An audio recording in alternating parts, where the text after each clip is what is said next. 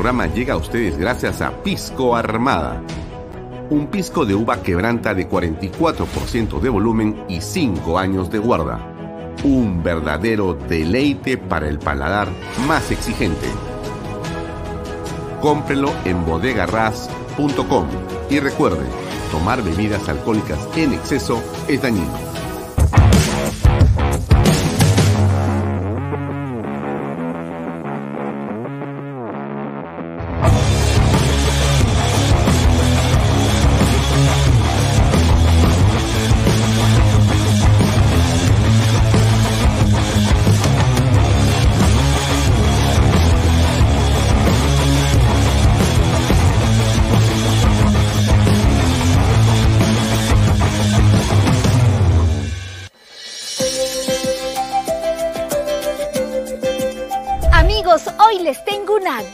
Luego de la exitosa venta de viviendas en la primera etapa en Lomas de Yura, GPR Inmobiliaria presenta ahora la segunda etapa solo con departamentos de techo propio con precios de preventa increíbles.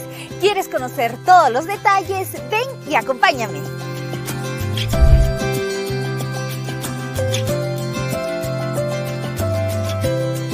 Hola Elba, ¿cómo estás? Hola Libertad. El de Yura ha cumplido el sueño de muchas familias y ahora hay más oportunidad con el lanzamiento de la segunda etapa de los departamentos de techo propio. Claro que sí, Libertad. Lomas de Yura ha tenido un éxito total en ventas, con más de 280 unidades inmobiliarias, entre casas y departamentos, satisfaciendo las necesidades de muchas familias. Y ahora estamos muy emocionados en compartir el lanzamiento de la segunda etapa, con departamentos techo propio, con precios increíbles de preventa a tan solo 85 mil soles, incluyendo el bono de techo propio por 43.312.50. Es para no creerlo. Realmente es una gran noticia, la mejor preventa del año. Ahora sí se puede tener el DEPA soñado. Claro que sí, ya puede ser propietario en el único proyecto techo propio en Arequipa, viviendo en un departamento bonito, seguro y funcional, que contará con tres dormitorios sala, comedor, cocina con área de lavandería y un baño completo. Hay que mencionar que los departamentos contarán con todos los servicios. Exacto. Aquí tendrán luz, agua 24 horas al día, desagüe, pistas asfaltadas, veredas, áreas verdes, alumbrado público, una zona comercial, una zona escolar y lo más importante, todo dentro de un condominio cerrado. Seguro muchos estarán preguntando cómo adquirir uno de estos departamentos en la segunda etapa. Es muy fácil, ya que el financiamiento se realiza con el BBVA, que pone a nuestra disposición el programa Ahorro Vivienda, que permite que con una simple declaración jurada demuestres tus ingresos y así de fácil y rápido estés listo para ser propietario de un departamento en las lomas de Yura. Esta promoción es inmejorable, ahora sí no puedes dejar pasar esta gran oportunidad. No esperes más y agenda una cita o visítanos en el kilómetro 17 en la carretera Arequipa-Yura o llama a los teléfonos que aparecen en pantalla. Aprovecha ya esta oferta irresistible y conviértete hoy en propietario en Lomas de Yura.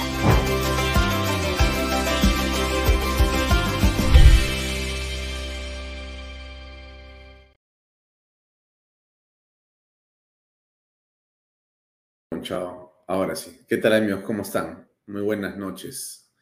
6 y 35 de la tarde. Hoy día es lunes 26 de junio del 2023. 6 y 35. Muy buenas tardes. Gracias por acompañarnos. Como todos los días, estamos con ustedes. Mi nombre, Alfonso Bahía Herrera. Estoy con ustedes hasta las 8 de la noche del día de hoy. Esto es Bahía Talks por Canal B, el canal del Bicentenario. Muchas gracias a las personas que ya se han unido a esta transmisión. Rosario Cazorla, Helen Guaringa, Delia Esther Velasco Marticorena, a Fernando Braski, a Delia Esther Velasco Marticorena, nuevamente la estoy nombrando, Edgardo Francisco, Freddy Salas Neira, Gladys Polo, eh, Raúl Víctor Torne Reynot, Gracias también por la compañía. A Lucy Morales, a Juan Carlos Sutro, buenas tardes. a eh, Guillermo Adolfo 5, Saida Bueno, a José Luis eh, Lozano, ¿cómo estás? Pedro Manay eh, y también a Ingrid Janset Metlin, a AZ Al y a José Luis Lozano Quiroz. ¿Cómo les va? ¿Cómo están? Espero que hayan tenido un buen fin de semana. Nosotros nos reencontramos con ustedes aquí en Canal B para comentar diversos temas de actualidad. Hoy tendremos como invitado a Hugo Guerra. El background se lo comió alguien. Ya vendrá ese background un ratito, un ratito, un ratito, un ratito, un ratito. Aquí está. Ah, llegó, llegó. Muy bien. Ahí está. Bien, eh, hoy tendremos como invitado a Hugo Guerra, analista político, periodista, un hombre eh, con mucha experiencia en el campo del análisis político para conversar en torno a lo que está ocurriendo en la coyuntura política nacional, pero además para saber desde su punto de vista quiénes eh, realmente están detrás de la denominada toma de Lima. Se ha organizado, se está organizando, como usted seguramente ya lo ha escuchado en varios medios, una nueva azonada sobre la capital con el ánimo y deseo de desestabilizar al gobierno, a la democracia y promover un caos y una crisis de violencia que obligue a adelantar elecciones, a que renuncie Dina Boluarte, ya que se genere un caos para ver si en ese desorden se pesca a río revuelto. Es decir, si en ese eh, desastre institucional que se crearía con estos atentados y con esta violencia, eh, puede salir libre Pedro Castillo, pueden olvidarse los cargos sobre los congresistas que están en este momento acusados, si se puede eh, sacar de la cárcel a los que han sido detenidos después del golpe del 7 de diciembre, si se pueden olvidar las investigaciones, si se puede declarar una amnistía general, como lo ha pedido el ex primer ministro de Pedro Castillo, Guido Bellido. Él quiere que la amnistía haga olvidar los delitos de todos los que han estado vinculados al gobierno de Pedro Castillo, algo realmente inaceptable para cualquiera. Pero en esa circunstancia, en esa voluntad, en ese afán se encuentra un grupo de operadores políticos que tienen estos oscuros intereses. Vamos a comenzar de esto y de mucho más, por supuesto, con Hugo eh, Guerra dentro de unos minutos más. Eh, valga el comentario para hablar del programa que viene a continuación. A las 8 de la noche va a estar hoy día la doctora Delia Muñoz con Pepe Mato. Delia Muñoz es una mujer eh, vinculada a la práctica eh, y a la profesión del derecho. Es una abogada con muchas especializaciones y con una enorme foja de servicios públicas y privadas. Es una abogada con una formación académica realmente muy solvente y además de todo es una especialista en el campo del derecho nacional, internacional y ha sido además una mujer vinculada a el análisis, estudio de los derechos humanos en general y creo que la presencia de ella hoy en el programa para hablar no necesariamente de derechos, sino de su perfil, de su biografía. Va a ser muy interesante en el programa de Pepe Mato a las 8 en punto, hoy, 26 de junio. Siempre le pedimos a usted que nos acompañe en el Twitter, canal BPE, para continuar creciendo en nuestra eh, enorme red de personas que siguen este programa. También le hago eh, acordar de lo que está ocurriendo a 20 minutos de la ciudad de Arequipa, al norte de la ciudad, en Yura. Eh, y las lomas de Yura es esta estupenda urbanización que se está construyendo. Ya hay más de 300 viviendas construidas y quedan las últimas casas de un piso a solo 125 mil soles y tienen por si acaso ya en ese precio el, el, bono de techo propio en un terreno de 90 metros cuadrados. Sobre, esa, sobre ese terreno se ha construido una casa que tiene un piso, que puede construir el segundo piso si quiere, pero es una oferta estupenda porque tiene eh, pistas, veredas, luz eléctrica, agua 24 horas al día, desagüe tiene seguridad y además le entregan a usted automáticamente su título de propiedad y tiene sobre todo otra cosa importante, lo que está a la derecha. Ya están en preventa, en planos, los departamentos eh, de 53 metros cuadrados por solo 85 mil soles. En condominio, una cosa realmente fantástica. Así que yo le recomiendo, usted quiere invertir, como siempre le digo yo acá, bueno, tiene en Lomas de Yura una oportunidad fantástica. Puede entrar a la página web gprperú.com y puede encontrar ahí la información que sea necesaria.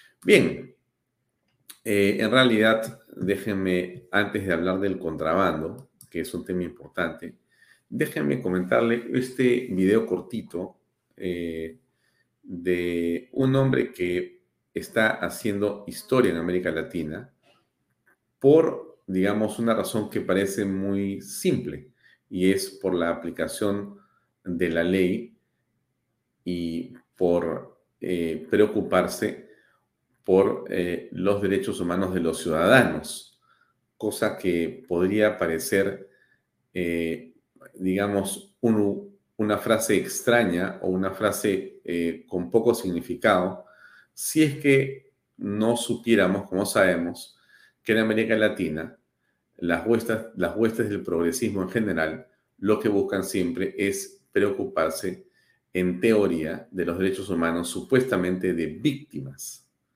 Por lo general, terminan respaldando a los fascinerosos. Y no es que eh, los fascinerosos o los delincuentes no tengan derechos humanos. Creo que todos tenemos derechos humanos, también los delincuentes.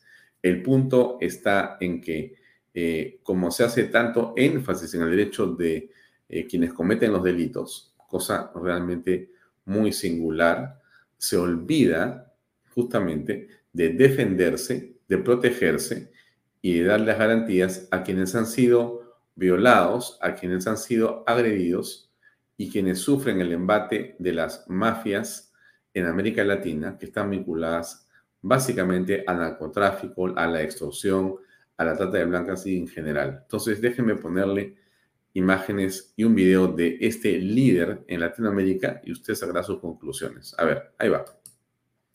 Sanciones internacionales dicen que vivimos en una dictadura.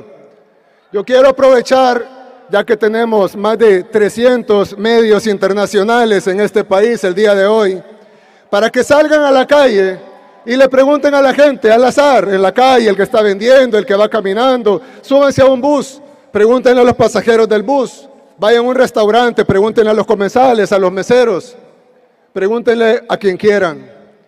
Aquí en El Salvador pueden ir a cualquier lugar, es totalmente seguro. Pueden entrar a cualquier comunidad, a cualquier barrio, a cualquier colonia, a cualquier cantón, a la hora que quieran. Cuando termine este evento pueden ir sin problemas. No les va a pasar nada, nadie los va a detener. Pueden preguntarle a la gente, a la señora en su casa, a la que vende tortillas, a la pupusería. Pregúntenles qué opinan del Salvador, qué opinan de este gobierno, qué opinan de la supuesta dictadura. Dejen de creer en la gente que está en una oficina lejos de este país que ni siquiera lo conoce, hablando de lo que no sabe. Y vengan acá y pregunten a los salvadoreños. Aprovechen el viaje. Ya están en El Salvador, tienen todas las comodidades que necesitan, internet, su cuarto de hotel, cámaras, todo. Pregúntenle a la gente y digan lo que la gente les diga, no lo que yo les diga, lo que la gente les diga. Bueno, es creo que claro lo que dice Bukele en El Salvador y se ha convertido, en opinión de eh, algunos, en una pesadilla por la eficiencia, por la eficacia y por la contundencia en la manera como controla y combate las mafias en general. Y esto que está haciendo el señor Bukele, eh, tomando en cuenta, por supuesto, y considerando claramente eh, la preocupación que creo que todos tenemos sobre los derechos humanos, significa eh, una excelente reivindicación del Estado sobre, digamos, la delincuencia en general. y creemos nosotros que hay que mirar el ejemplo de Bukele con mucha atención para tomar aquello que se pueda como lo importante, lo trascendente, lo rescatable y tratar de mejorar lo que hacemos en el país.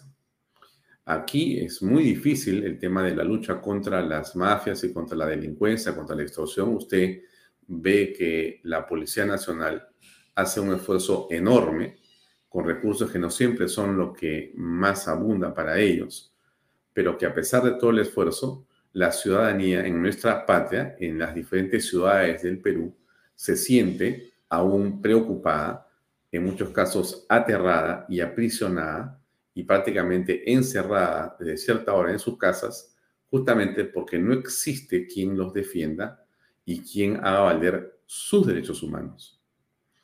El presidente de El Salvador está diciendo cosas bastante concretas que por lo menos deberían merecer una reflexión antes que negar, antes que eh, criticar simplemente porque no es de la ideología que comparten algunos en el Perú, deberían de preocuparse por tratar de imitar aquello que es muy importante y positivo. Bien, algo otro antes de entrar al programa de hoy y, ver los temas políticos. En la avenida Manuel Olguín, históricamente, el desastre se ha visto presente siempre, pero hay un grupo de, este, digamos, eh, autoridades, creería yo que el alcalde Techito Bruce, que se ha encargado de comenzar a poner orden y, eh, bueno, creemos que está dando resultados. Uno puede criticar al alcalde como a cualquier autoridad de muchas maneras, pero también creo que es bueno reconocer cuando hacen cosas buenas. Como Canal B está muy cerca de Manuel Holguín, yo le enseño esto que ocurrió en una calle que tenía muchos problemas y que ahora tiene eh, algo mejor que mostrarle a todos en general. Dura un minuto y medio, vale la pena verlo. Vea usted.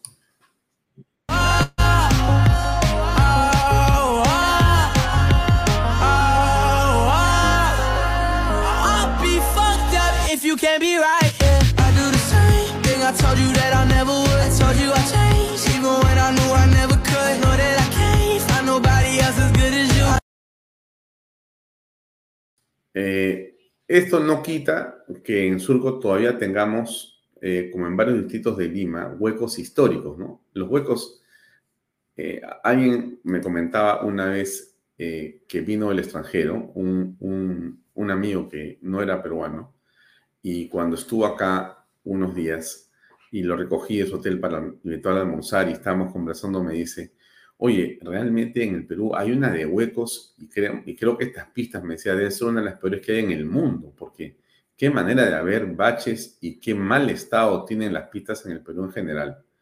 Y claro, entre vergüenza y reconocimiento por lo que decía él, eh, uno tiene, estamos acostumbrados nosotros, ¿no es cierto? Estamos acostumbrados a que, digamos, la precariedad de nuestra, eh, digamos, vialidad es de tal naturaleza que no ya eh, nos sorprende y nos hemos, en realidad, eh, insisto, mal acostumbrados a una situación absolutamente caótica y desastrosa de las pistas.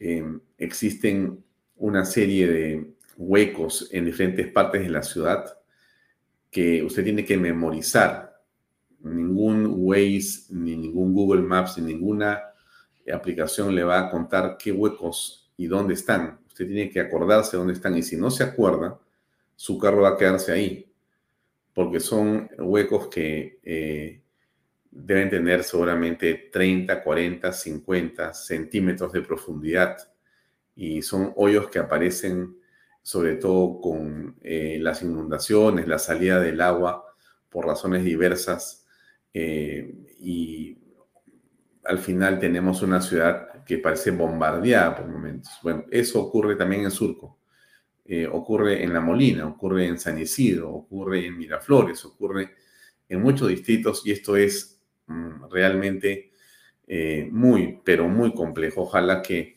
todos puedan comenzar a pensar cómo resolverlo, sobre todo los alcaldes, ¿no? que son quienes tienen en primer lugar esa responsabilidad. Eh, otro tema que quería comentarles son eh, un par de testimonios interesantes que encontramos en las redes sociales y que tienen que ver con lo que hace o dice la izquierda, con lo que hace y, eh, digamos, pretende impulsar la progresía y en general eh, encontré estos dos testimonios de personas que más bien tienen una posición distinta, pero que con valentía dicen su punto de vista. A ver, se lo pongo y lo comentamos brevemente. Para salir la pobreza, que te saque la pobreza. Para salir de la pobreza depende de ti. Y sale de la pobreza trabajando. Y de esa ganancia ahorrando. Y de ese ahorro poniéndole visión para un negocio que puedas hacerlo crecer. Hay dos maneras de crecer en el Perú. Profesionalmente y con negocios. Y en negocios, con tu ahorro que puedas tener, abrir más negocios. Y profesionalmente, estudiando y seguir estudiando para ascender profesionalmente en cualquier empresa o en tu propio negocio. Entiende, ningún gobierno te va a sacar de la pobreza si tú no quieres salir de ahí. Se sale trabajando. Sigamos trabajando que el sueldo de Dina y los congresistas no se pagan solo. Nos vemos.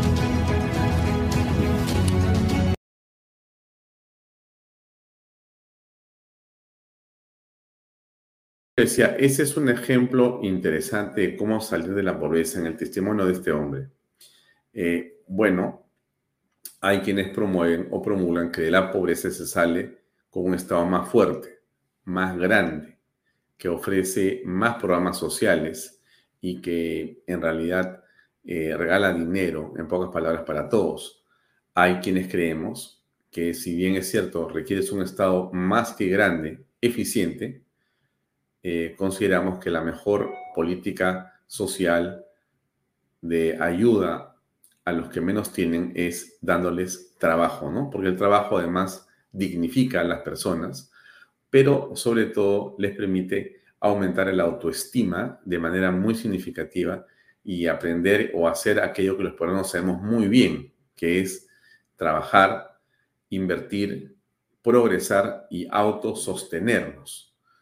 Yo, eh, la impresión que tengo de la experiencia que he recogido históricamente es que este es un pueblo, el nuestro, somos un pueblo muy trabajador, muy creativo, lleno de peruanos con una estupenda capacidad para poder crear e inventar todo lo que sea necesario, pero que solamente se requiere que el Estado acompañe, facilite, promueva, no dificulte, no eh, burocratice y no haga más complejo aquello que es y debería ser siempre sencillo. Entonces, en esa dirección, me parece que el testimonio de este caballero ayuda a pensar sobre qué tipo de Estado, qué tipo de sociedad podemos aspirar a tener.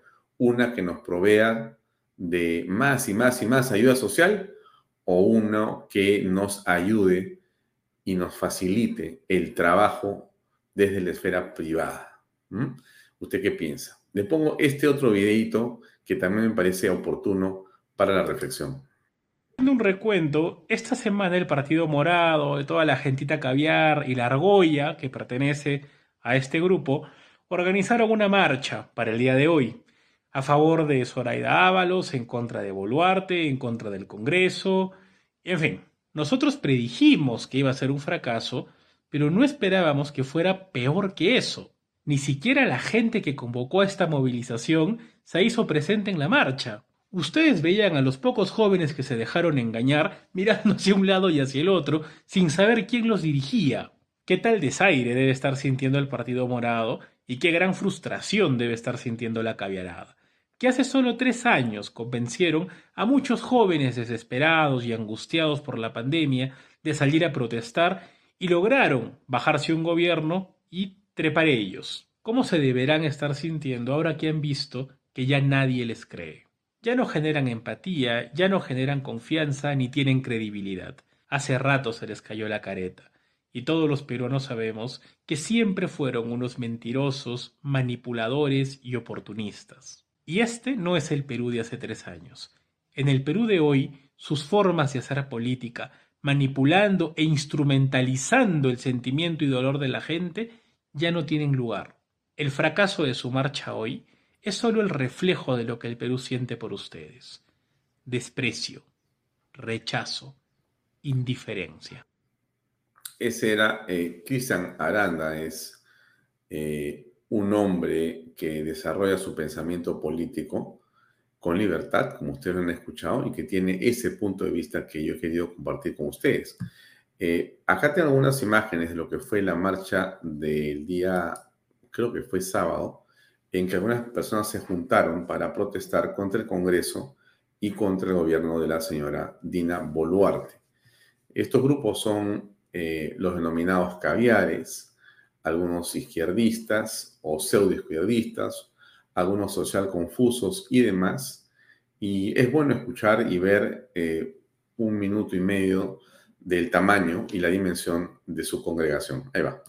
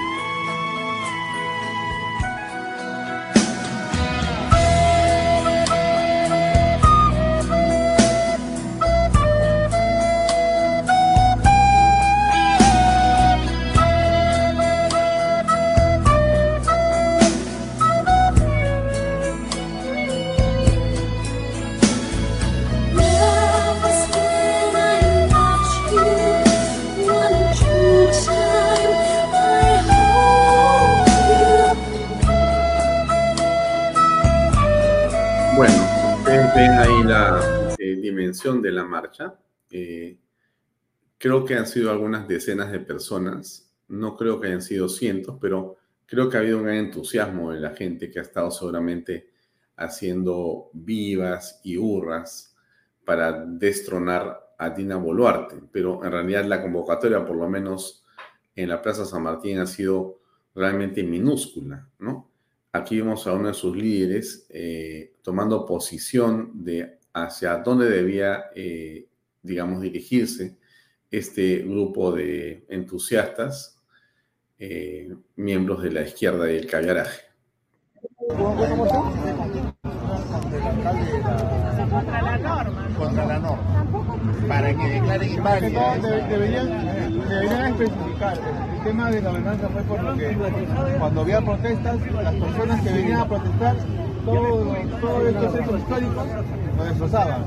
Las piedras, hacían de pronto. Esto amanecía horrible. Entonces, a, partir de eso y de todos los informes que hizo la policía, se llega acá, entonces las ordenanzas para Pero este, en todo caso, esta marcha es una marcha claro, pacífica. Eso debería justificar, sino que para no definir que era pacífico, entonces para todo. Por eso, entonces no vamos a ir ahí, ahí nos paramos. ¿No? Claro. Ahí nos paramos, ahí nos paramos. Pero nuestra marcha por sacarnos pacífica ustedes también van a respetarla totalmente, totalmente Una marcha con, con, con, conocimiento, con ideas, no con violencia. No, Ahí no hay violencia. Profe, profe, profe.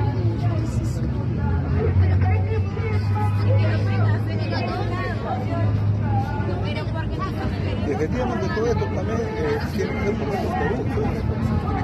No es por lo que es capricho de uno ni capricho de Perú, ya no izquierda derecha. Ok, gracias. Bueno, en todo caso, es muy respetable el hecho de que cualquier ciudadano pueda marchar en, digamos, el movimiento, la posición que quiere. En este caso, si no nos equivocamos, nos parece un ex congresista que también ha sido en algún momento ex ministro, creo que de Alejandro Toledo, que está participando de la marcha esta de las decenas de personas que estamos viendo.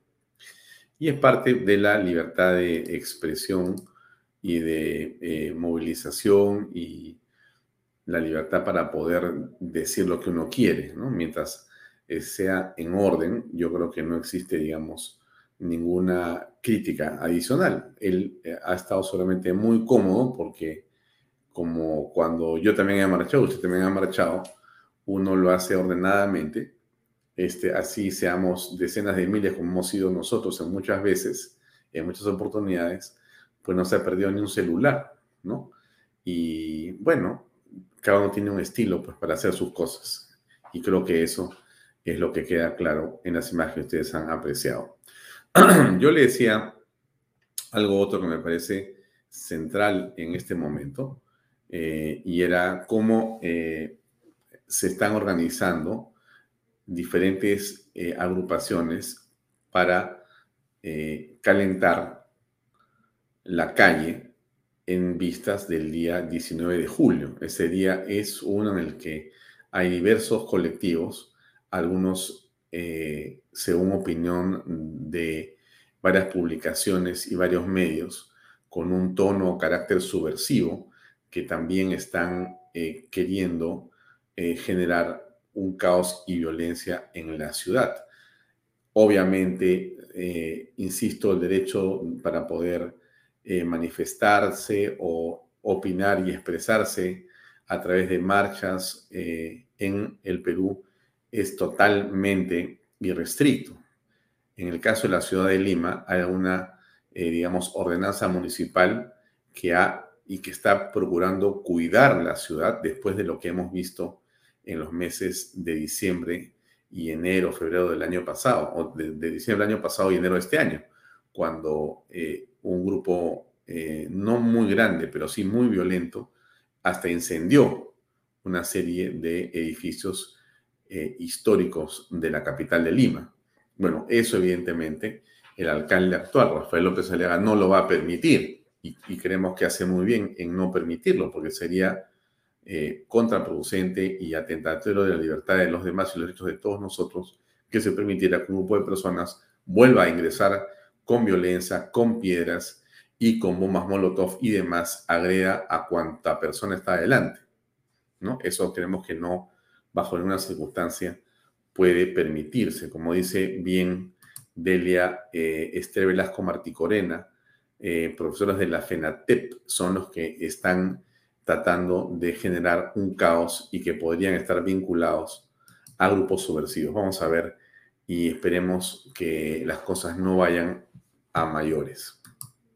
Algunos temas importantes que comentarles antes de la entrevista con Hugo Guerra es el aumento del contrabando en el Perú.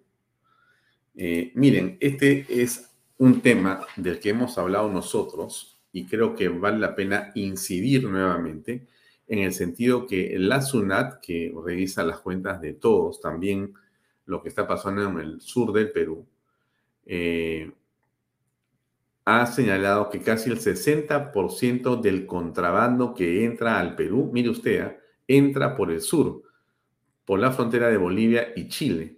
60% del total de contrabando que entra al Perú lo hace por la frontera de Bolivia y Chile. Eh, entonces, estamos realmente frente a un hecho sumamente este, delicado, ¿no?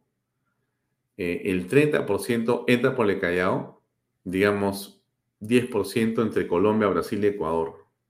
Pero lo más importante es lo que ocurre en el eh, control operativo de la Intendencia de Aduana de Puno.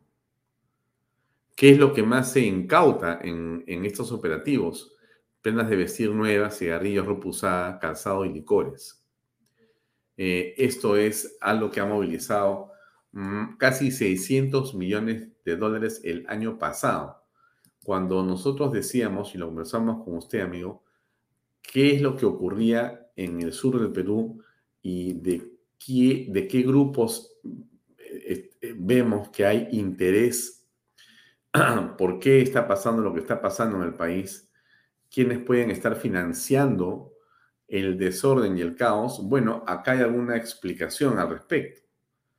Si usted ha ido a Puno y usted conoce Puno, yo he tenido la suerte, como muchos peruanos, de estar varias veces en Puno. Ha habido una oportunidad que he estado 17 días en Puno, en la zona de eh, Puno mismo, Juli, Lampa, eh, y toda esa zona, es que, dicho sea de paso, es hermosísima, ¿no? Hermosísima. Realmente yo he estado en, en, Taquile y Amantani, que son las islas en el lago Titicaca, en, en la parte de Perú, y en Mo, que, que es ya cerca a, las zonas de, de frontera, pero son lugares realmente bellos. Yo pocas veces he visto un paisaje tan hermoso, un cielo tan azul, las nubes tan blancas, el lago Titicaca y los eh, árboles con la tierra. Qué cosa tan paisajísticamente impresionante. Bueno, ese hermoso Puno es un Puno, lamentablemente, pues donde el contrabando es pan de todo día, pan de cada día y hay que ver cómo se controlan, porque si no, es imposible. Eh, bien, es un poco que les quería comentar este asunto de lo que pasa en Puno. Otro tema importante que tiene que ver con el contexto de lo que pasa en el país es esto que le pongo acá, que hay siete regiones, eh, incluido Lima, que han entrado en recesión los primeros meses del 2023. O sea, el inicio de este año no ha sido un buen inicio. Eh, hay un total de 17, hay un total de 17 regiones que han mostrado un crecimiento negativo. Eh, y esto se parece a las cifras de la pandemia del 2020. Y esto no está bien, no está bien. ¿Cuáles son las zonas más, digamos, afectadas o las regiones más afectadas? Bueno, Apurímac, Pasco, Puno. ¿Por qué? Por los eh, bloqueos sufridos en las vías y por la paralización de los proyectos de inversión. Como lo habíamos comentado, en el momento que se producían esos bloqueos, que durante semanas y creo que meses han estado siendo un problema eh, imposible de superar para los eh, camioneros, para los turistas, para las personas comunes y corrientes, el efecto de esos bloqueos ha sido devastador sobre la economía. Eh, siete regiones han caído en recesión técnica. ¿Cuáles son esas siete? Amazonas, Ayacucho, Huancavelica, Junín, Lima, Madre Dios y Tacna. Ellas representan casi el 50% del Producto Bruto Interno. La región más perjudicada ha sido Tacna. Seis trimestres, seis trimestres consecutivos con números rojos. Siguen a eso Ayacucho y Huancavelica. Eso es pues una noticia que no puede ser buena bajo ninguna, bajo ninguna circunstancia, pero es lo que está ocurriendo lamentablemente en el país. Otro tema central es esto que ha decretado y que está, digamos, organizando eh, la Contraloría. La Contraloría. ¿Por qué es importante? Déjeme darle a usted un par de pinceladas sobre esto que hace la Contraloría. Miren, se han establecido, eh, a ver, ha puesto, ha puesto en marcha un sistema de registro eh, para el control de los contratos de consultoría en el Estado. O sea, es obvio que el asunto de las consultorías no eh, permite que se tenga un dinero del Estado invertido de manera adecuada para poder servir y de manera complementaria se pueda obtener conocimiento o gestión cuando no se tiene en el Estado. La consultoría no hay que demonizarla, no es que esté mal hecha eh, per se. La consultoría es muy útil, puede servir muchísimo para el Estado pero lo que no se puede es abusar y menos convertirla en un pago de favores o en un botín político, que es lo que se ha convertido por quienes han tomado el Estado para sí mismos. Entonces, la Contraloría General de la República ha puesto en marcha un sistema de registro para el control de contratos de consultoría en el Estado, una plataforma informática que requiere el registro de información y documentación de los contratos de consultoría suscritos por las entidades públicas. Es de obligatorio cumplimiento para todas las entidades del Estado y tiene como objeto fomentar la transparencia y la rendición de cuentas en el sector público. Esa es un poco eh, la idea. Surge de una ley, la 31559, eh, y bueno, lo, lo más importante aquí va a ser que se cumpla, porque como también usted sabe perfectamente, en el Perú, si hay algo que sobra, son leyes, y lo que no sobra son quienes las cumplan. Más bien falta eh, quienes cumplan las leyes que por demás el Estado eh, da y que lamentablemente pasan sin mayor trascendencia. Otro tema importante, le estoy dando algunas noticias para que usted tenga el contexto de lo que ha venido ocurriendo en los temas de leyes y demás alrededor de la conversación política. Eh, esta también tiene una singular importancia, esto que le estoy poniendo ahí a continuación. ¿Qué cosa ha ocurrido con la transparencia y la solicitud de información que el gobierno tiene la obligación de publicar? El Congreso eh, ha promulgado una ley que ha sido aprobada por insistencia, o sea, el Ejecutivo no le, no le interesó, pero el Congreso la aprobó por insistencia, que obliga al Ejecutivo a publicar la agenda del Consejo de Ministros antes de cada sesión, así como las actas aprobadas posteriormente en el portal de transparencia. A ver, ¿por qué es importante? Porque, eh, estimados amigos, algo que sea secreto, correcto, y si es secreto, tiene esa condición y nadie va a discutir, digamos, eh, la pertinencia del secretismo, pues pueden ser temas de seguridad nacional u otros, eso creo que, insisto, no tiene discusión sobre su pertinencia. Nuestro comentario tiene que ver no con eso, sino básicamente con la obligatoriedad que, que tiene el Estado y eh, sobre todo los principales ejecutivos del Estado, llámese ministros de Estado, bueno, primer ministro y ministros de Estado, en eh, que sepamos o podamos saber los ciudadanos de lo que van a tratar y lo que han tratado eh, y eso es en realidad ahora de obligatorio cumplimiento. Y si no se publica, eh, la responsabilidad recaerá sobre el presidente del Consejo de Ministros. Eh, los, a ver, ¿qué establece? Establece que los acuerdos tomados en el gabinete serán consignados en un acta, la cual deberá ser aprobada máximo en la siguiente sesión y publicada en el portal de transparencia dentro de las 24 horas posteriores a dicha aprobación. Bueno, eh, no sé qué le parece a usted. A mí me parece realmente muy interesante porque vamos a poder enterarnos de lo que realmente ocurre en el país. Algo antes de entrar a la siguiente nota, aunque la siguiente nota habla de Porky. Eh, en realidad, porque ha puesto el grito en el cielo y muchos también lo hemos hecho porque eh, en realidad él está mostrando su repudio a una serie de afiches que han aparecido por los movimientos LGTBI y demás en torno a sus marchas y sus celebraciones. Eh, en realidad hay una falta de respeto eh, impresionante, ¿no? Em, él ha dicho que el afiche donde se toma unos perfiles de Santa Rosa de Lima y que presentan la comunidad LGTBI eh, son una falta de respeto. Aquí hay un video de él donde está expresando cuál es su opinión en relación a este tema. Escuchemos, por favor.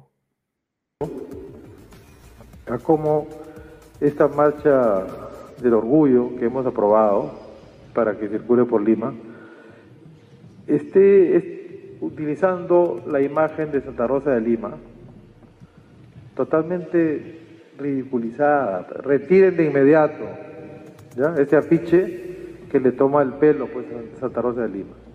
Hagan sus marchas, no hay problema. Pero respeto, guarda respeto. No se pase. No se pase. Mm. Eh, bueno, coincidimos plenamente con el eh, alcalde de Lima, Rafael López Alea, en el sentido de lo que está diciendo, ¿no? Yo creo que, y este es el, el meollo de la discusión con todos los amigos y los representantes del LGTB, los grupos LGTB, eh, pueden hacer lo que cualquier grupo puede hacer, pero lo que nadie hace es faltar al respeto a los demás, salvo ellos con la imagen de una santa como Santa Rosa de Lima, que tiene una enorme, digamos, tradición, reconocimiento, impacto, eh, una, digamos, legión gigantesca de seguidores y es parte de la historia, no solamente religiosa, sino de la historia de la ciudad de Lima. Y es parte de eh, una tradición que creo que todos tenemos la obligación de respetar. No tienes que creer en Santa Rosa de Lima, no tienes que seguir a Santa Rosa de Lima si no quieres.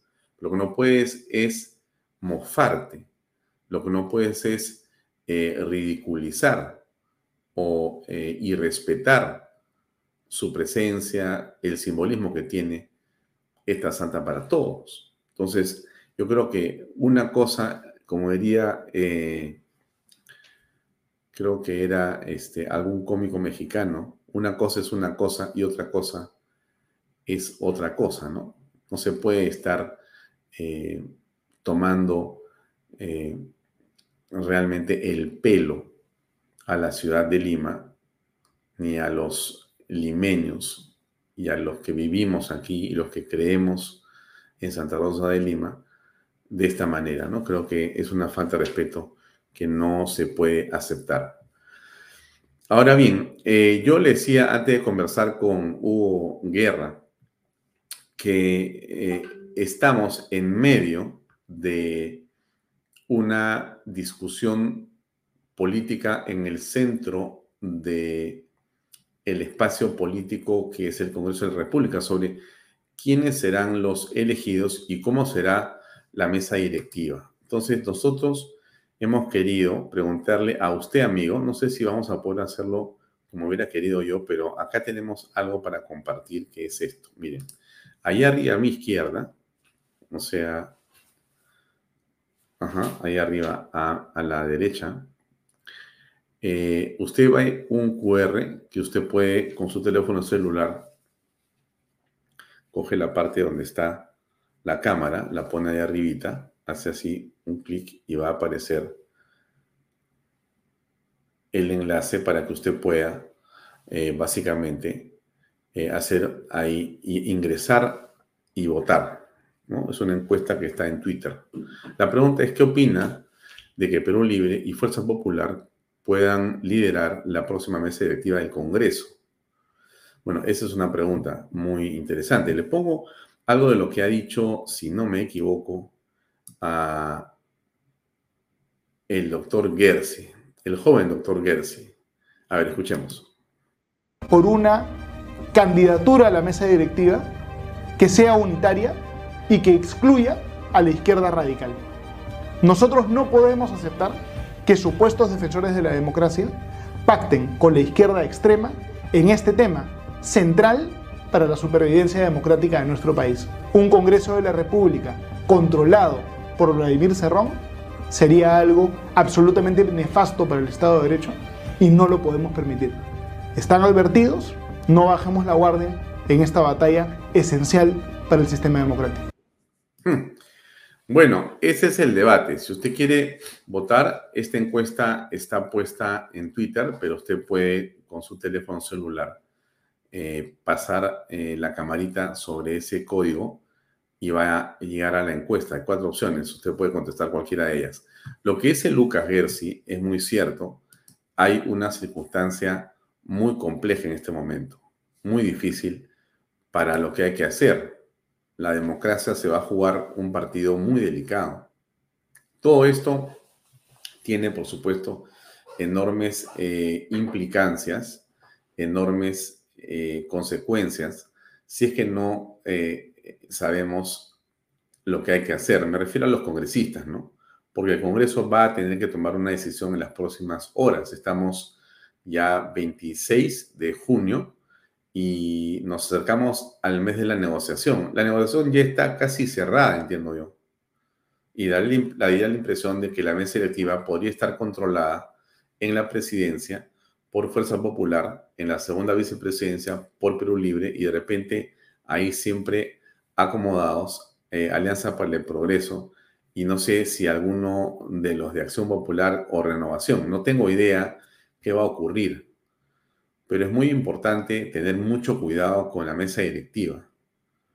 Estamos frente a una, digamos, coyuntura que lejos de haber, eh, digamos, desaparecido el peligro, el peligro es inminente y está ahí al lado nuestro. Usted Además, se da cuenta que, como lo hemos comentado en otras oportunidades, caminamos sobre una cornisa. Estamos en el borde de un precipicio. En ese precipicio está, por supuesto, Pero Libre, está Pedro Castillo y están las huestes de, eh, digamos, eh, los extremos de la izquierda peruana, que lo que busca es hundir al Perú, porque no hay otra razón de su prédica política, hundir al Perú para que en ese caos, en esa desesperación, en esa situación de eh, calamidad económica, aparezca un régimen que diga que va a solucionar los problemas y básicamente cree una eh, suerte de oligarquía de poderosos, por supuesto, izquierdistas, revolucionarios, entre comillas, que se van a caer en el poder fácil, medio siglo como lo han hecho en tantos países en América Latina. Eso quieren para el Perú. Yo creo que eso es lo que tenemos que advertir los peruanos. La izquierda no pretende, bajo ninguna circunstancia, que haya menos pobres, que haya mejores condiciones económicas para la población, que haya más inversión, que haya más trabajo. Creo que la izquierda quiere exactamente lo contrario, que haya menos inversión, que haya menos trabajo, que haya menos libertad, que haya más pobres para que en ese desastre ellos puedan aparecer como una solución. Pero usted, que tiene experiencia, conoce perfectamente el discurso y las mañas de la izquierda. Pero es importante que lo comparta, como siempre lo decimos aquí, con la familia y con los amigos, de manera que podamos ser nosotros, usted, nosotros, todos los que estamos en la comunidad interesados, ser quienes defendamos al país de estas huestes que buscan desinformar en primer lugar. Porque todo esto, amigos, pasa eh, en principio por la desinformación, pasa por eh, la mentira, por narrativas que son eh, inaceptables y básicamente un juego de palabras. Miren si no lo que están diciendo ahora los abogados de Pedro Castillo. Mire, mire usted, esto es impresionante. A ver, se lo pongo yo para que usted escuche. Por eso es que exigía a las 13 o 14 personas que para creer que don Pedro quería hablar conmigo me traigan un manuscrito como me lo han traído. Y para certificar eso, yo me he reunido en esas dos ocasiones con Iber Maraví y con Jennifer Castillo. Por eso he ido ahora. Y hemos tratado cosas, pues, como comprenderán, picantes. Picantes. Puedo, puedo aseverar que don Pedro Castillo Terrones se ha distanciado ya de Aníbal Torres Vázquez. Puedo señalar que don Pedro Castillo Terrones se ha separado ya de Betsy Chávez Chino. Bueno, yo creo que este señor, que es el señor Guillermo Olivera, ¿no? Creo que es eh, no sé si es solamente un especialista en derecho penal, como eh, dice el título de este video, o si es parte del grupo de abogados. Creo que ha tenido 17 abogados el presidente Castillo, ¿no? 17 son, o 18 creo que ya. En todo caso, el, mi punto era, miren ustedes eh, de lo que están hablando, ¿no? Hablan de que Pedro Castillo tuvo una pistola frente a sí, que por eso leyó el discurso del golpe de Estado del 7 de diciembre. Dicen que estuvo eh, drogado porque bebió algo que lo hizo decir cosas que él no pensaba o quería.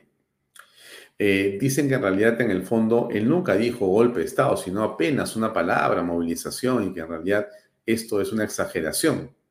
Dicen que no ha habido debido proceso. Dicen tantas cosas y ahora último sale Guido Bellido a buscar una amnistía para él. En realidad todo es lo mismo.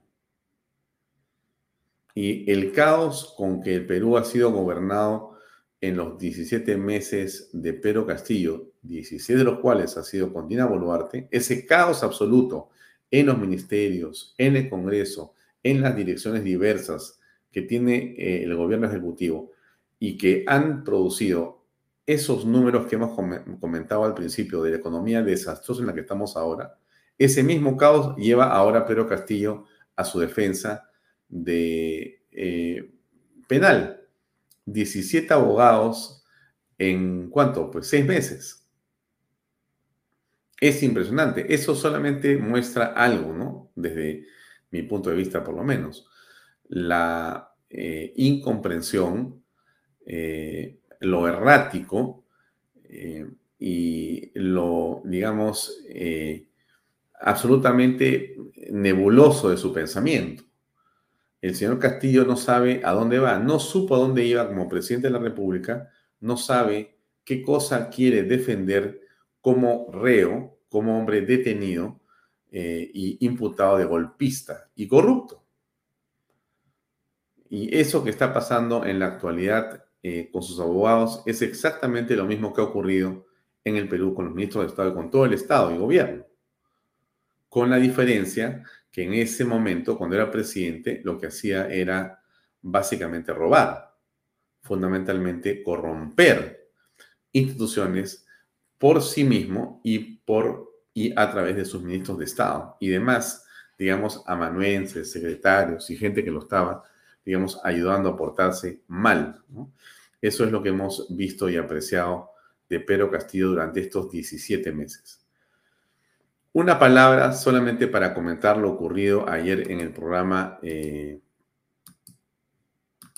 de nuestro amigo eh, Christian Hoodwalker, ¿no?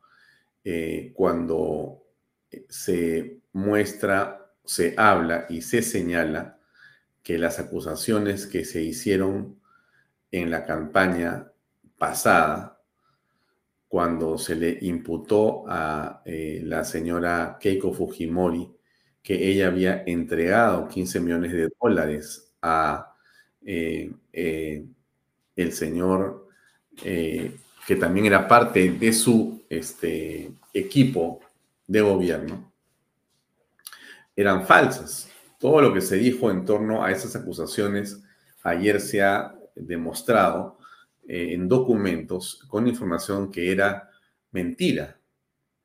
Hubo una periodista un equipo de periodistas que construyó una falsedad, una mentira. No solamente eh, fue una calumnia, no solamente fue, eh, digamos, eh, una construcción que buscaba manipular la conciencia de las personas para favorecer la campaña de Pedro Pablo Kuczynski en desmero la de Keiko Fujimori con una mentira gigantesca sino que eh, eso se ha pretendido sostener también por, eh, digamos, eh, la fiscalía en su momento, y eso ha servido como argumento también en los juicios contra la señora Keiko Fujimori. La DEA ha dicho ayer que no ha existido, no existe una investigación y en los audios no aparece nada de lo que se ha imputado en esta investigación periodística. Parece increíble que tengan que pasar tantos años para saber la verdad, pero sí nos queda la reflexión de que al final todo se sabe. Entonces vamos a comenzar ahora sí a continuación con Hugo Guerra para comentar la coyuntura en general. Hugo, ¿cómo estás? Muy buenas noches. Gracias por acompañarnos. Bienvenido a Canal B y a Vaya Todos. Muchas gracias, Alfonso. Siempre un gusto estar en Canal B y conversar contigo. Eh, Hugo, la primera, eh, digamos, reflexión que te pediría hacer es lo ocurrido con Keiko Fujimori. En realidad, más que lo ocurrido con ella, es la revelación hecha ayer en Canal 2 por Christian Hoodwalker en relación a este episodio de la historia política en la que se le imputaba a ella eh, ser prácticamente y casi una lavadora de activos o una narcotraficante. eh, y que fue sin duda una razón, un elemento que tuvo que pesar en la forma como se votó en la elección que trajo como presidente a Pedro Pablo Kuczynski. ¿Qué comentario tienes al respecto? Bueno, indudablemente es un caso muy grave. Muy grave eh, desde el punto de vista no solo periodístico, porque este no es un caso de libertad de expresión, sino sobre todo desde el punto de vista de eh, los procesos electorales, su transparencia y el probable fraude que hubo en las elecciones del año 2016.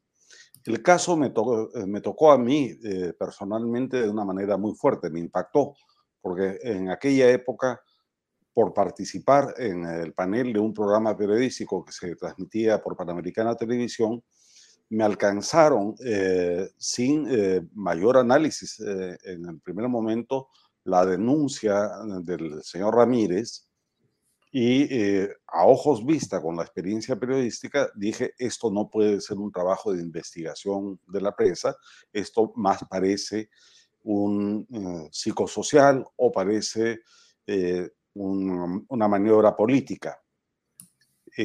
Por decir eso y por publicarlo luego en una columna del comercio, me creyeron. pasé casi tres años en la querella hasta que América Televisión se desistió. Pero, ¿qué cosa había detrás? evidentemente fue una manipulación, fue una maniobra política en contra de la señora Keiko Fujimori, a quien dicho sea de paso no conozco personalmente y yo no soy fujimorista, pero eh, que estuvo orientada para quitarle el probable triunfo electoral una semana antes del día de la votación. Ahora creo que el comunicado de Fuerza Popular eh, que se ha emitido el día de hoy es eh, absolutamente insuficiente, es muy débil y sobre todo no apunta a donde debiera, precisamente porque no se trata de un tema de libertad de expresión, sino de un delito flagrante que atenta contra el proceso electoral de todos los peruanos. El caso no ha prescrito y debería ser denunciado penalmente. Tenemos en la pantalla, estimado Hugo, el comunicado de Fuerza Popular que hoy ha sido emitido a las 11 y 43 de la mañana de hoy 26 de junio.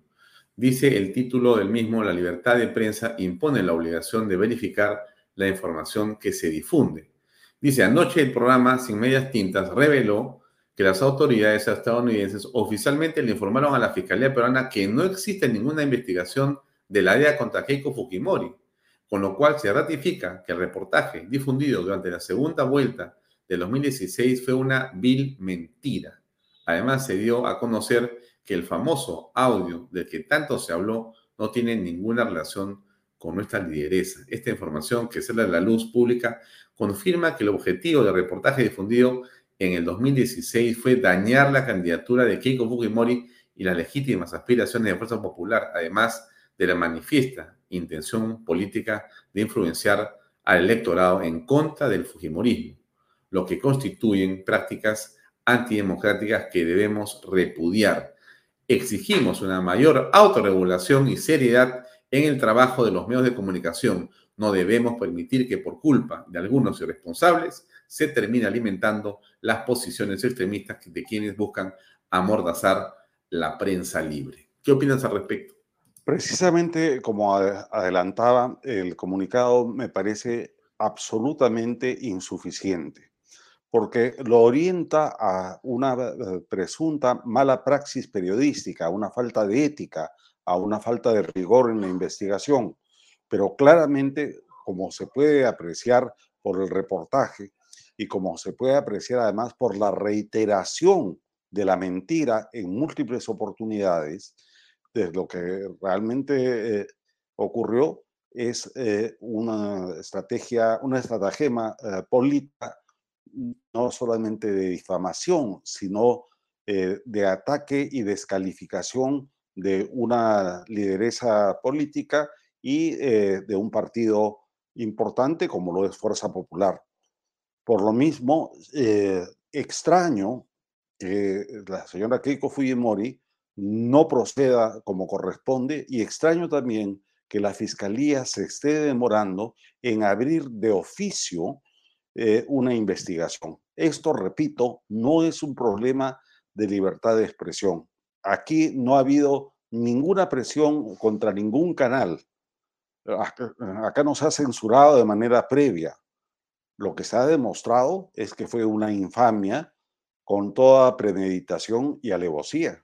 Y eso merece eh, ser reprimido de acuerdo a ley. Mm.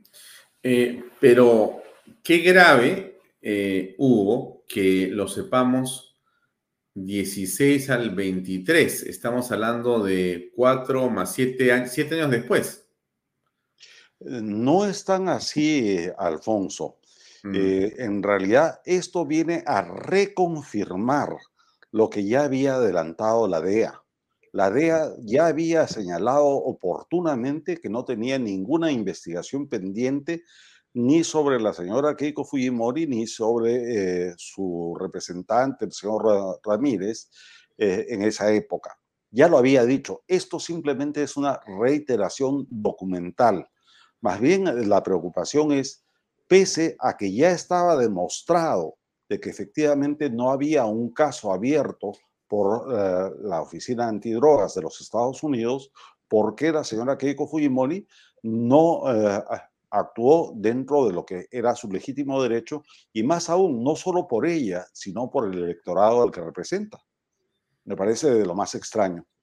Y creo que eh, en este momento están pecando de débiles o están tratando de congraciarse con la prensa cuando esa no es la idea. La idea es hacer justicia sobre un tema que nos concierte eh, a todos, que es la justicia electoral. En realidad, en tu opinión, lo que debería hacer Fuerza Popular es denunciar este hecho. Eh, Indudablemente, denunciarlo penalmente. Y el caso no ha prescrito pese al transcurso de los años, porque ahora no solamente hay evidencia, sino que hay prueba plena de la comisión de un ilícito. Y según tú, entiendo tu comentario, eh, también apuntas a que la fiscalía debería operar de pleno derecho e inmediatamente.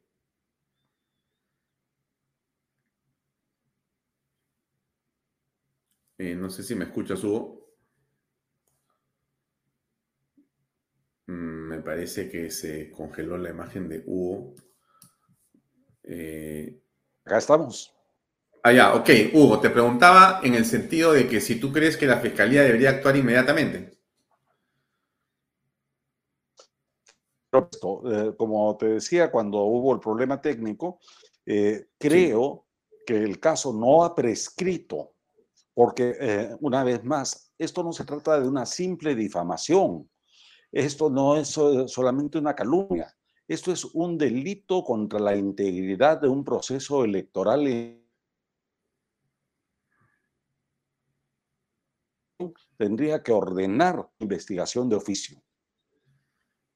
Mm, bien, ahora, dejando el tema de Fuerza Popular e ingresando a la coyuntura política, eh, a ver, lo primero que te preguntaría es, ¿cuál es tu opinión en torno a lo que puede ocurrir en la próxima mesa directiva. ¿Qué, qué opinas al respecto?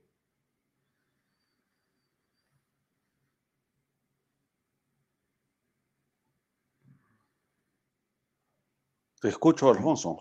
Sí, te preguntaba qué opinabas sobre la próxima conformación de la mesa directiva. Bueno, lo que se conoce hasta el momento todavía es incierto pero evidentemente se ha dado información de que probablemente eh, Perú Libre, a decir de Goldemar Cerrón, que es eh, su cabecilla, o perdón, su líder, eh, estaría en tratos con Fuerza Popular. A mí me parece que ese es un error gravísimo. Yo creo que el bloque democrático tiene fuerza por sí sola para imponerse y controlar la mesa directiva del Congreso y además porque por una cuestión de principio no se puede pactar con los comunistas. Si llegase a caer la mesa directiva del Congreso en manos de la izquierda marxista, vamos a tener un país ingobernable porque habrá... Y eso no le va a ser eh, bien a nadie. Creo que es un grave error si están negociando bajo la mesa un acuerdo de esa naturaleza. Mm. Pero, ¿y cuál es la razón que tú crees más importante para que no se ponga de acuerdo, digamos, las fuerzas democráticas que han actuado en los primeros dos años de manera coordinada? Yo creo que hay un exceso de protagonismo y creo que hay una muy mala estrategia que hasta donde se puede conocer está siendo eh, manejada como estrategia eh, por Nano Guerra García. Ya la vez pasada se equivocó gravemente y terminamos con la elección de un defensor del pueblo que es impresentable. Y ahora creo que si él está llevando a cabo esas negociaciones, se va a equivocar de una manera muy grave. Pero no eh, parece eh, ser solamente nano, porque la impresión que tengo yo es que Keiko está de acuerdo. Peor para ella.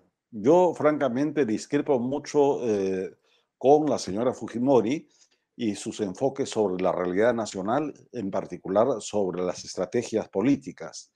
Sí, eh, por supuesto, reconozco que ella es una demócrata, reconozco eh, que Fuerza Popular tiene una apuesta muy importante por el capitalismo popular, pero creo que eh, su dirección política y particularmente la señora Keiko Fujimori no son de lo más acertados. Mm.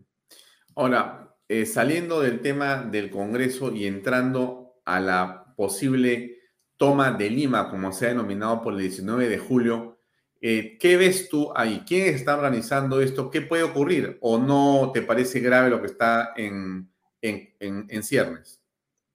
Yo creo que se le está prestando poca atención a la amenaza.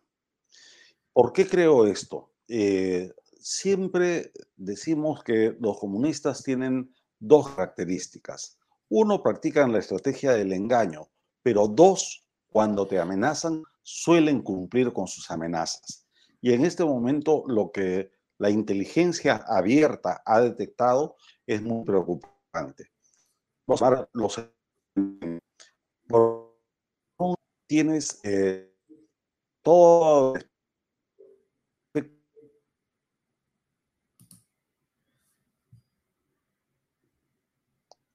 agitando y, y, asusando a la población para hacer manifestaciones y lo hacen desembosadamente. Tienes algunas personas de, ese sector, como Verónica Mendoza, haciendo giras internacionales para eh, desacreditar eh, al país, para mentir sobre la realidad nacional y pretenden crear eh, la falsedad de que vivimos en una dictadura militar fujimorista, lo cual no tiene ningún sentido. Pero luego están eh, las advertencias que se están recibiendo del interior del país. Son muchos los frentes regionales, son muchas las organizaciones eh, políticas, sindicales y eh, rurales. Tercera toma de Lima. Y a eso se le suma el separatismo aymara con su tendencia hay un problema que el gobierno no ha podido controlar hasta ahora. No ha podido devolver la integridad de Puno al control del Estado peruano. Y desde fuera eh, están influyendo las fuerzas de los eh, narcosocialistas, el narcotráfico. Hay declaraciones incluso de políticos bolivianos que denuncian las eh, estrategias de Evo Morales. Está el Foro de Sao Paulo, acaba de anunciarse el renacimiento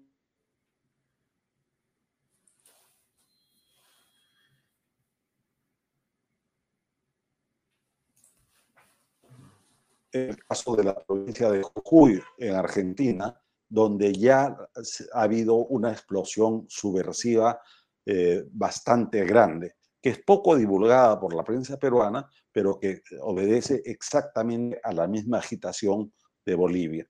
Y eh, concluyo en este punto diciéndote que el Estado peruano eh, se está demorando mucho en declarar a Bolivia como Estado hostil, pese a todas las agresiones que ya de manera oficial hacen los bolivianos en contra de nuestra nación. No nos olvidemos que lo último, eh, pero particularmente grave, fue infiltrar nada menos que a una cónsul, Patti Muyisaca, que no eh, tenía las credenciales del exequatur de la Cancillería peruana y pretendía imponernosla pese a ser una dirigente vinculada al crimen y a la organización eh, del movimiento al socialismo de Bolivia. Ahora, ¿por qué crees tú que eh, por parte del gobierno no existe una acción más contundente con respecto, por ejemplo, de Puno, ¿no? Porque todavía existe ahí una situación de descontrol o todo está bien allá. ¿Cuál es tu información? La información que tengo y de primera mano es que eh, Sendero Luminoso, a través del Movadef y particularmente del FUDEP, eh, controlan socialmente a Puno, particularmente algunas eh, provincias limítrofes con Bolivia, mientras que las, la policía y los militares están en sus guarniciones sin mayor respaldo ni económico, ni político, ni social del gobierno peruano. ¿Por qué? Esa es una preocupación muy grande. Pese a todas las eh, eh, advertencias, pese a todas las pruebas que ya hay eh, sobre la participación de elementos extranjeros, incluso hay un destacamento de militares venezolanos que están en el lado de Bolivia, pero en la frontera con el Perú. Hasta ahora no se da orden para hacer la captura de cabecillas identificados de manera preventiva no se da la orden para hacer acción cívica eh, sostenida, no hay un programa de rescate económico, social y financiero de Puno, y eh, lo único que uno podría decir o es por cobardía o eh, la señora Boluarte y el primer ministro Tarola todavía no se pueden liberar de su ideología de izquierda. Mm. Bueno, pero entonces estamos eh, realmente con el gato de despensero, como se dice.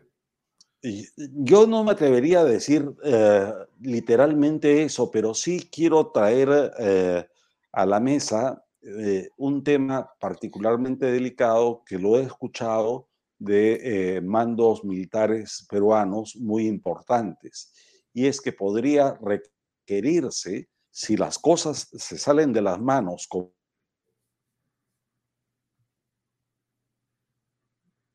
Eh, podría requerirse la declaratoria del estado de sitio, puesto que el simple estado de emergencia no es suficiente.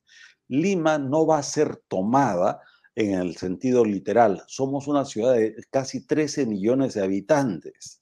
Eh, entonces es imposible, pero permitir eh, mesnadas, permitir algaradas como las que ya tuvimos y donde se hizo el experimento sádico de eh, hacer que los policías y los militares resistieran a pecho abierto, sin siquiera sus escudos completos, y que se les impidiera utilizar las armas que le da la ley, eso no puede repetirse. Yo creo que si a eso le sumamos la inestabilidad que puede venirse en el Congreso, estaríamos eh, con los elementos de base para una tormenta perfecta. Entonces, eh, hay que tomar mucha atención sobre lo que se viene. Eh, un tema adicional a la preocupación que tú estás expresando tiene que ver con la situación económica. Eh, no se logra revertir los números de manera que tengamos un crecimiento o una expectativa positiva, sino muy por el contrario, las cosas no caminan en las regiones, no caminan en la recaudación tributaria y existe, por cierto, mucha preocupación con respecto a esto también en el BCR, que también ha eh, señalado que eh, corrige a la baja eh, lo que habían ellos calculado como crecimiento para este año en el Producto Bruto Interno. ¿Cómo ves esto? ¿Por qué crees que sean estas razones? Bueno, definitivamente la recaudación ha crecido y porque la base de aportantes tributarios no se ha ampliado ni se ampliará mientras no haya raíces más sólidas e institucionales. En segundo lugar, el segundo semestre de este año va a cerrar con un crecimiento cero, esto es, si no arroja cifras negativas. Y la proyección para fines de año está pasando de 3% a probablemente 2,5, 2,8. Esto es absolutamente insuficiente para una nación como el Perú, donde el crecimiento vegetativo de la población económicamente activa requiere un crecimiento mínimo indispensable en el 4 y 5%. Ahora, ¿por qué se produce esto? Por la falta de confianza de los agentes económicos y financieros. Hay una falsa impresión de la sociedad o de un segmento de la sociedad de que todo está bien porque tenemos una moneda fuerte y porque el dólar se deprecia todos los días. Pero eso es simplemente por el superciclo eh, del precio de los metales y porque el dólar norteamericano alrededor del mundo está a la baja. Pero eso no garantiza absolutamente nada. Yo creo que el aterrizaje va a ser terrible por la falta de inversión privada, como lo dice el eh, televidente Ricardo González, Mm. porque sin confianza y sin inversión no hay crecimiento. Y si ahora viene eh, todo este movimiento social, violentista, subversivo, con acentos terroristas, va a ser tanto peor. No soy optimista. Sí, pero tú, tú, ¿cómo ves a Dina Boluarte? En, en el imaginario que, digamos, no exista una gran azonada y que el 19 de julio en realidad la Fuerza Armada y Policía Nacional logre controlar los disturbios y no vayamos a mayores. Eh, eso solo no es suficiente. O sea, estamos navegando en un país casi pausado en la economía. ¿Cuáles son las razones por las que tú crees que la señora eh, Dina Boluarte y su gabinete no tienen una decisión más firme y contundente para lanzarse sobre la invitación a los capitales extranjeros y a la inversión privada local, que también es esencial para recuperar la economía. ¿Qué es lo que la detiene? Yo creo que la señora Boluarte y el señor Otarrola no han entendido lo que ellos mismos ahora afirman, que no son un gobierno ya de transición, es decir, no son un gobierno de emergencia que tenía que llegar en el plazo de seis meses a convocar a nuevas elecciones. Ahora tienen un plazo de dos años y medio hasta las elecciones del 2026. Por lo tanto, son un gobierno complementario que curiosamente va a tener más tiempo que el del propio Castillo. Y para eso se requiere tener un programa de gobierno y un plan de ejecución sectorial de la cual carecen. No tienen visión y su capacidad es bastante eh, restringida. Por lo pronto, veamos lo que ha pasado en el caso del Ministerio de Salud, solamente bajo una presión fortísima de la opinión pública, hasta de la Iglesia Católica, recién ahí se tomó la decisión de eh, destituirla o obligarla a renunciar. En el caso del ministro de Defensa, brilla por su ausencia, se ha dedicado a tareas de INDECI cuando lo que tendría que hacer es estar comandando precisamente las guarniciones de frontera en pro de la defensa nacional. No tenemos un ministro del Interior que esté lo suficientemente empoderado como para eh, respaldar a la policía frente a la crisis de seguridad. Entonces, si no tienen un horizonte claro, además vienen de una cantera ideológica de izquierda, se eh, aplica el principio que tantas veces hemos comentado. Cuando el escorpión nace escorpión, muere escorpión. Acá hay una miopía, tenemos un gobierno totalmente mediocre que es incapaz de hacer una convocatoria ni siquiera preventiva frente a lo que se nos viene de una manera gravísima, que son dos fenómenos del niño, uno global y uno costero. No vemos que se haya hecho trabajo de prevención, no vemos que se invite al eh, inversionista privado peruano y mucho menos que se le dé garantías al inversionista extranjero. Por lo tanto, yo creo que estamos totalmente detenidos en el tiempo, estamos flotando en la nada, sostenidos solamente por la macroeconomía. Lo dice Ángela Amparo Fernández Salas y te pregunta si estamos igual que en el gobierno de Pedro Castillo. Bueno, la única mejora que tenemos es que eh, Dina Boluarte eh, no se va a atrever a hacer un golpe de Estado. En cuanto a la corrupción, no estoy tan convencido de que hayamos mejorado mucho. ¿Qué cosa se ha avanzado? Solamente que se eh, saque a los oh, prefectos que fueron nombrados por el castillismo, pero en el aparato de la administración pública están infiltrados todos los que fueron eh, traídos por esa corriente extremista. Entonces, eh, yo no creo que sea literalmente igual que Castillo, pero estamos casi en lo mismo. Mm. Ahora, la izquierda dice que este es un gobierno de derecha, ¿no? Bueno, habría que ver qué cosa es la izquierda, ¿no? Yo me divierto mucho eh, porque ya no quiero eh, hacerme problemas en, el hígado. Eh, me he reído mucho en la marcha en la que a los morados y a los caviares le dicen salgan de acá porque ustedes no son peruanos originarios, ¿no? Sí, esa es la izquierda que tenemos, pues es divertida. Y del otro lado están quienes desfilan pidiéndole a Putin y pidiéndole a Xi Jinping que mande tropas chinas o tropas rusas para intervenir en el Perú. Francamente, eh, la izquierda está desquiciada. Es peligrosa, sí, cuando se trata de eh, ver la influencia del narcosocialismo y del foro de Sao Paulo.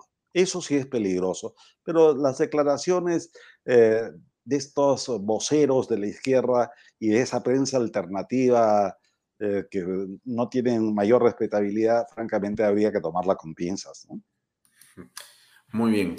Eh, muchas gracias, Hugo. Estamos al final ya del programa. Te agradezco mucho, como siempre, por tu presencia y por tu opinión. Gracias por acompañarnos esta noche. Muchas gracias. Gracias. Buenas noches. Bien, amigos, era eh, Hugo Otero, analista político, un hombre muy recorrido en los eh, ámbitos periodísticos y políticos. Creo que nos ha dado un brochazo de lo que está pasando en el país y creo que puede ser muy interesante su opinión para la reflexión cotidiana. Gracias por acompañarnos ustedes. Nos vemos mañana a las seis y media en punto aquí en Talks por Canal B, el canal del Bicentenario. Gracias por seguirnos. Buenas noches.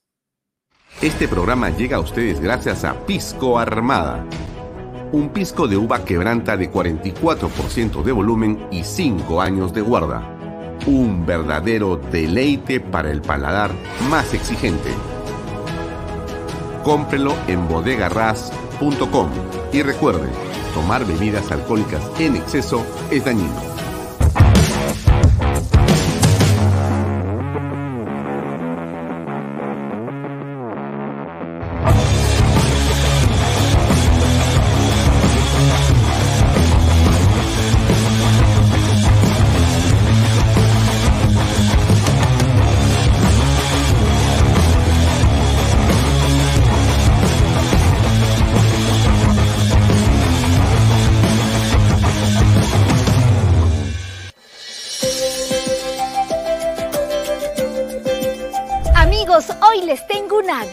Noticia. Luego de la exitosa venta de viviendas en la primera etapa en Lomas de Yura, GPR Inmobiliaria presenta ahora la segunda etapa solo con departamentos de techo propio con precios de preventa increíbles. ¿Quieres conocer todos los detalles? Ven y acompáñame.